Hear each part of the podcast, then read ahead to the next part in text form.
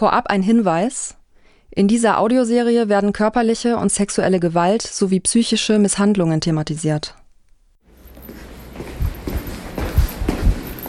Sieht aber schon ein bisschen nach Krankenhaus aus, oder? Also so ganz dezent, aber auch nach Uni. Ja, das ist.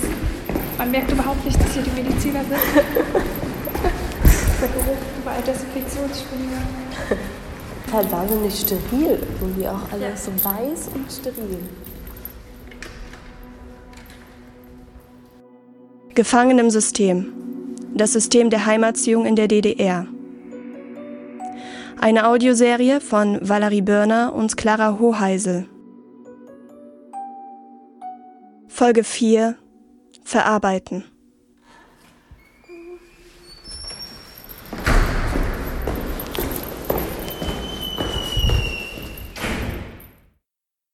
Bloß nicht verlaufen. Mit diesem Anspruch orientieren wir uns durch die Korridore des Universitätsklinikums in Leipzig. 2117, 2118 scannen wir die Büronummern mit unseren Augen. Dann endlich 2120. Wir stehen vor dem Büro von Heide Gläsmer. Die Psychologin hat mit einer Arbeitsgruppe am Testimony-Forschungsprojekt mitgewirkt. Der Titel des Forschungsprojekts? Erfahren in DDR-Kinderheim. Bewältigung und Aufarbeitung. Forschungszeitraum 2019 bis 2022. Also es ist ein Verbundprojekt. Wir hatten die Leitung hier in Leipzig und das sind vier Teilprojekte. Eins davon war in Leipzig hier. Also das ist das, wo wir Menschen, die in, in der DDR in einem Kinderheim oder Jugendwerkhof waren, interviewt haben. Einmal mit Fragebögen und wir haben auch noch qualitative Interviews geführt, also wo die ihre Lebensgeschichte erzählen und wie sie heute damit umgehen und so weiter. Das Ziel von Heide Glasmer und ihrer Arbeitsgruppe, auch Menschen zu befragen, die noch nie zuvor über ihre Erfahrung im Heim gesprochen haben. Angesprochen werden alle Personen, die in einem DDR-Kinderheim waren. Wir haben uns für diese breite, ähm, sagen wir, für diese breite Aufstellung entschieden, einfach weil viele Menschen ähm, häufig ja auch über verschiedene Institutionen gegangen sind. Und das heißt, es gibt viele Menschen, die waren erst im Normalheim und sind dann ins Spezialheim gekommen und so.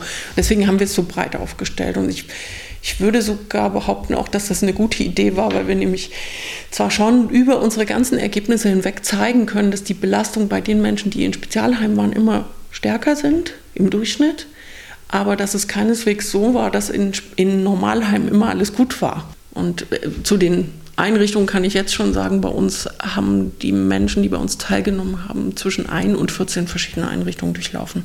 Also Einrichtungswechsel waren häufig. Interviews mit Betroffenen als Forschungsgrundlage? Wir fragen uns, inwieweit Erzählungen der Betroffenen von der Realität abweichen. Die False Memory Debatte. Die False-Memory-Debatte konzentriert sich darauf, wie verlässlich die Erinnerungen von Menschen sind. Das Phänomen False Memories bezieht sich darauf, dass Erlebnisse erst im Nachhinein konstruiert werden. Studien zeigen, dass Menschen auch bei neutralen Ereignissen Details unwillentlich falsch wiedergeben, wie zum Beispiel bei einem Verkehrsunfall. Menschliche Erinnerungen sind also nie völlig korrekt in Fällen von zum Beispiel sexueller Gewalt sind Erinnerungen komplexer. Sie sind emotional aufgeladen und können sich im Laufe der Zeit ändern. Auch die Gesprächssituation kann bestimmte Erwartungen wecken und damit Erinnerungen beeinflussen. Das gilt es in der Arbeit mit Zeitzeuginnen also besonders zu beachten. Trotzdem ist es wichtig, die Geschichten der Betroffenen ernst zu nehmen. Es sind subjektive Erzählungen, persönliche Erfahrungen. Auch wenn die Auswertung des Forschungsprojekts noch nicht vorliegt, sind erste Tendenzen sichtbar. Alarmierende Tendenzen. Die Menschen selbst sagen, also gerade die, die sehr lange in solchen Institutionen waren, sagen schon, dass sie das zutiefst geprägt hat. Also viele beschreiben auch, dass sie so ein bisschen ihre Individualität verloren haben, weil man alles in der Gruppe gemacht hat, vom Aufstehen zum Betten machen, über Zähneputzen, äh, Frühstücken, den Tag. Also es gab wenig Raum, sich persönlich zu entfalten, insbesondere in den Spezialheimen und Jugendwerkhöfen. Viele beschreiben ja auch, ich habe gelernt, gut zu funktionieren. Und dann bin ich mit 18 aus, aus der Einrichtung entlassen worden und habe eine Wohnung gekriegt, aber kein Mensch hat mir erklärt, wie das geht. Ja, also ich kann nicht mit Geld umgehen, ich kann nicht, äh, ich bin noch nie alleine einkaufen gegangen oder irgendwie sowas. Das führt häufig zu psychischen Folgeerscheinungen. Sehr hohe Raten von psychischen Erkrankungen, also Depressionen, posttraumatische Belastungsstörungen und sowas. Auch der sogenannten komplexen posttraumatischen Belastungsstörung, das ist nochmal eine Sonderform, die insbesondere dann auftritt, wenn man über längere Zeit sogenannte interpersonelle Gewalt erlebt, also Gewalt oder Traumatisierung, die durch andere Menschen ausgeübt werden. Wir wissen, dass, dass Traumatisierung, je früher sie im Leben passieren und je langfristiger und komplexer die sind, umso schwerer sind die Folgen. Es gibt immer auch Menschen, die keine Folgen haben im Sinne einer Erkrankung, das muss man auch dazu sagen. Und es gibt auch durchaus positive Verarbeitungen im Sinne von, dass man daran auch wachsen kann. Und in der Regel ist es leider so, gerade wenn das lange unbehandelt ist, dass man nicht einen, man hat dann nicht einfach eine posttraumatische Belastungsstörung, sondern in der Regel hat man dann Depressionen dazu oder noch was anderes anderes. Und was wir auch wissen, ist, das ist inzwischen auch aus der Forschung gut belegt, ist, dass Traumatisierung, insbesondere so intensive und frühe Traumatisierung, auch Folgen auf die körperliche Gesundheit haben.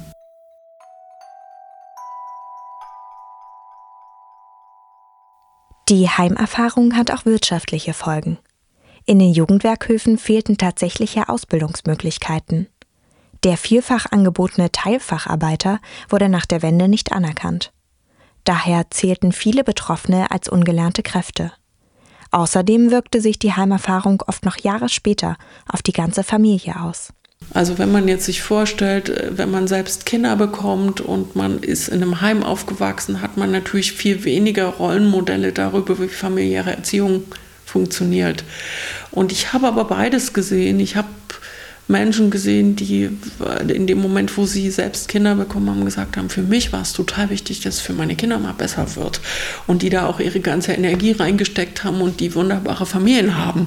Und es gibt genauso gut auch Menschen, die gesagt haben, ich habe nie gelernt zu vertrauen und versorgt zu werden. Es ist mir extrem schwer gefallen, das mit meinen Kindern zu machen, weil ich weil ich gar nicht weiß, wie das geht. Was ich auf jeden Fall immer wieder gehört habe, ist, dass sowohl Kinder als auch Angehörige, also Partner, Partnerinnen sagen, für uns ist das manchmal auch total schwer zu verstehen, warum jemand so tickt, wie er tickt, mit diesen Erfahrungen, die er hatte. So, also das, das auch als, als sozusagen in die Familien hineinwirken zu betrachten, das macht auf jeden Fall Sinn. Die Berliner Psychotherapeutin Doris Denis kann direkt aus der Praxis berichten. Immer wieder kommen Betroffene der Heimerziehung in ihre Therapie. Bei den Betroffenen beobachtet Doris Denis alarmierende Folgeerscheinungen. Albträume, Schlafstörungen, Erinnerungen an bestimmte äh, Momente in diesen langen Erfahrungen. Also das ist ja nicht was Kurzzeitiges, sondern was Andauerndes gewesen, der Aufenthalt in den Jugendwerkhöfen. Äh, und dass diese Erinnerungen von der Art sind, dass sie mit Gefühlen verbunden sind, die den Gefühlen in der Situation ganz nah entsprechen. Das sind Gefühle von großer Angst.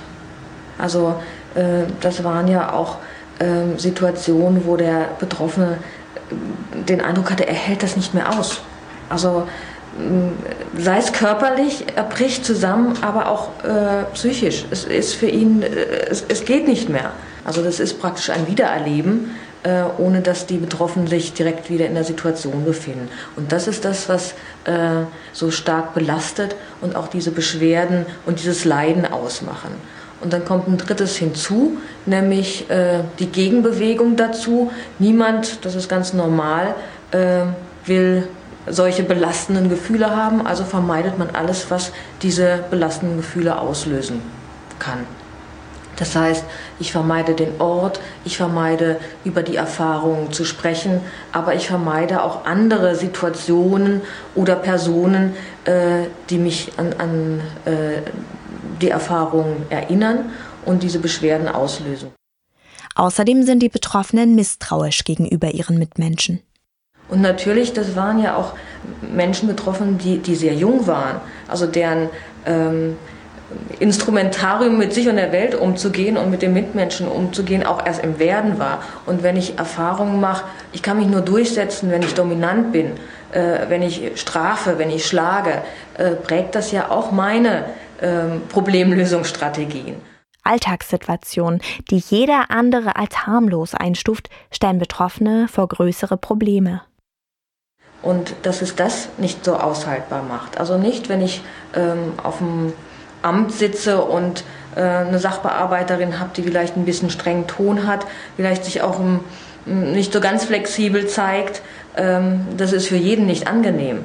Aber bei den Betroffenen ist es äh, so, dass die früheren Gefühle von Ohnmacht und Hilflosigkeit aktiviert werden und sie dann in dieser Situation reagieren mh, gemäß diesen Erfahrungen früher. Also die Qualität ist eine viel, viel höhere und eine sehr viel ausgeprägtere. Zurück zu Heide Gläsmar von der Universität Leipzig. Ihr Telefon klingelt. Sie drückt den Anrufer weg. Letzte Ergebnisse der Forschung möchte sie uns unbedingt noch erzählen.